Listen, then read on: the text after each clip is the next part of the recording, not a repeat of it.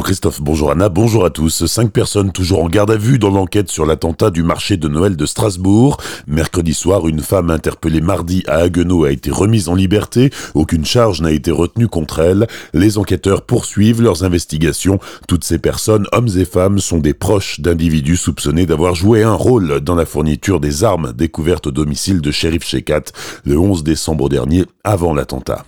20 mois de prison dont 6 avec sursis et mise à l'épreuve, peine prononcée hier par le tribunal correctionnel de Colmar qui jugeait un célestadien de 19 ans. Le jeune homme avait volé une veste de marque et une paire de baskets à un mineur sous la menace d'une arme. Cela s'est produit en juillet dernier au City Stade d'Eberminster, montant du préjudice 338 euros. Actuellement en détention pour d'autres faits de violence, le prévenu a reconnu les faits.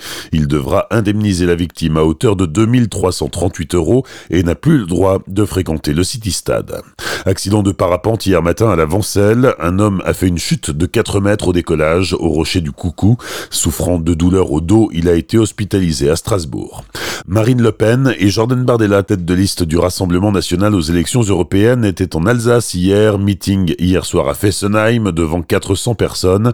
Deux grands enjeux dans ce scrutin pour le Rassemblement national. Soutenir l'Europe des nations contre l'Europe fédérale de Bruxelles et sanctionner Emmanuel Macron.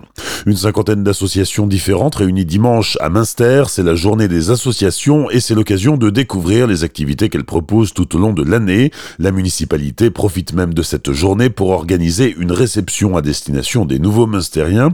C'est l'occasion pour eux de s'intégrer encore plus dans la vie de la cité. Spécificité de cette nouvelle édition de la journée des associations de Münster, un nouvel espace plus sportif aménagé à l'extérieur de la salle des fêtes. Les détails de Marc Violent, adjoint au maire de Münster en charge de la culture. Voilà, cette euh, nouvelle édition de 2019 euh, a quelques nouveautés, avec en particulier des animations que nous n'avions pas mis en place les autres années à l'extérieur, avec euh, à la fois des activités sportives sur une scène, mais aussi de la musique, de la culture, donc quelque chose de neuf pour proposer cette journée tout à fait particulière qui permet aux gens de la vallée et aux gens de Munster de découvrir ou de redécouvrir les associations qui sont à la fois sportives, culturelles, caritatives, cultuelles, de toutes sortes, puisque nous avons à Münster 110 associations, c'est donc quelque chose de très riche, et nous aurons plus d'une cinquantaine d'associations qui seront présentes ce dimanche 19 mai. Des propos recueillis par Franquiel. Sachez aussi qu'Azur FM sera en direct de la journée des associations de Münster dimanche de 13h à 15h. Demain soir, c'est la nuit des musées. À Célestat, c'est l'occasion de visiter la bibliothèque humaniste, la Maison du Pain, les archives municipales ou le Fonds régional d'art contemporain.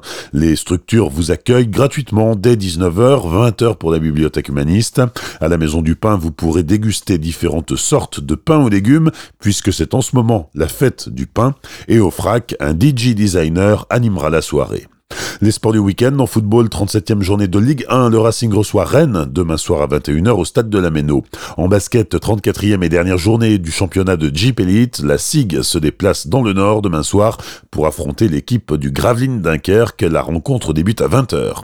Enfin, si vous êtes amateur de sensations fortes, rendez-vous pour la première manche du Canondal Enduro Tour. C'est du VTT. Ça se joue à Sainte-Marie-aux-Mines dimanche. Au programme, pas moins de 4 spéciales chronométrées en pleine nature avec 1500 mètres de dénivelé positif et autant de négatif dans un parcours de 38 km. Les 450 VTTistes prendront le départ de la place des Tisserands dimanche matin dès 8h30. Bonne matinée et belle journée sur Azure FM. Voici la météo.